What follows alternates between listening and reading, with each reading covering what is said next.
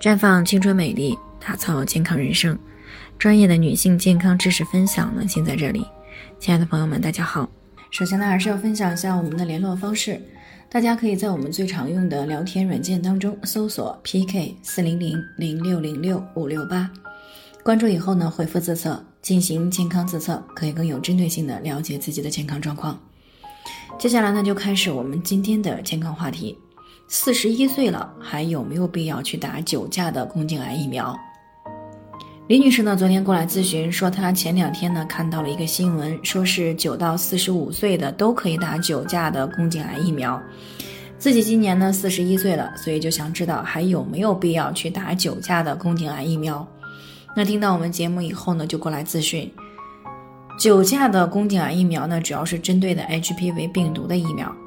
HPV 病毒呢，就是我们通常说的人乳头瘤病毒，它是导致女性宫颈癌的一个主要元凶之一。在女性的恶性肿瘤当中呢，宫颈癌的发病率呢，已经仅次于乳腺癌。那有相关数据显示了，其中百分之九十以上的宫颈癌呢，是由高危型的 HPV 病毒感染所引起的。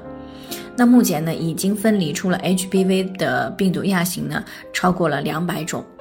其中呢，十六型和十八型的诱癌风险是最高，同时呢，还至少有十四种可以导致宫颈癌或者是其他恶性肿瘤的病毒亚型。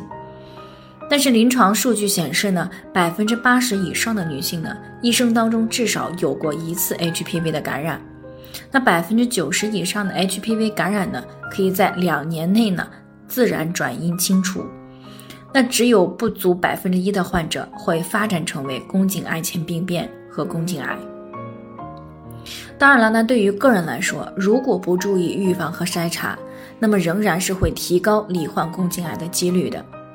那至于九价的 HPV 疫苗的这个最新消息呢？啊，我在第一时间呢也是接收到了，在八月三十号晚间的时候呢，九价疫苗的研发和生产商默沙东宣布。九价 HPV 疫苗适用的人群扩展到了九到四十五岁的适龄女性。那么此前呢，这一类的疫苗在我们国家的接种人群年龄呢，限制是十六到二十六岁适龄女性。那么为什么要把宫颈癌疫苗的接种人群放宽呢？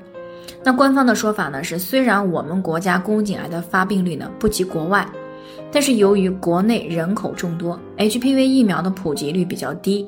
所以呢，我们国家每年患宫颈癌的女性人数呢并不少。那这一次放宽年龄呢，是基于国外的一个研究数据，那么也是为了更早的实现宫颈癌的清除计划。不过呢，虽然我们国家已经通过了九价疫苗关于年龄拓展的申请，但是呢，目前全国很多地方呢还没有正式的执行。所以呢，二十六岁以上的女性朋友，那么不妨呢再观察一段时间，再来考虑是否要打九价的 HPV 疫苗。不过呢，对于四十岁以上的女性朋友呢，通常没有必要啊再打九价的宫颈癌疫苗了，但是呢，可以打二价的宫颈癌疫苗或者是四价的疫苗。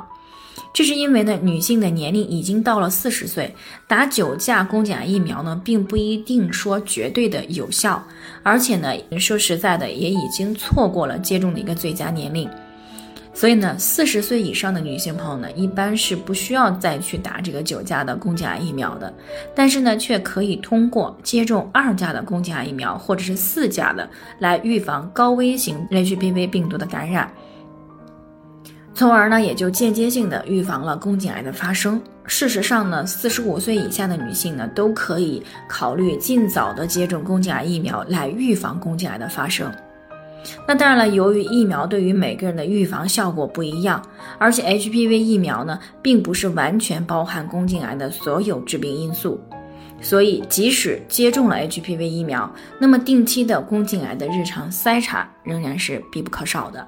好了，以上就是我们今天的健康分享。那鉴于每个人的体质呢有所不同，朋友们有任何疑惑都可以联系我们，我们会对您的情况呢做出专业的评估，并且给出个性化的指导意见。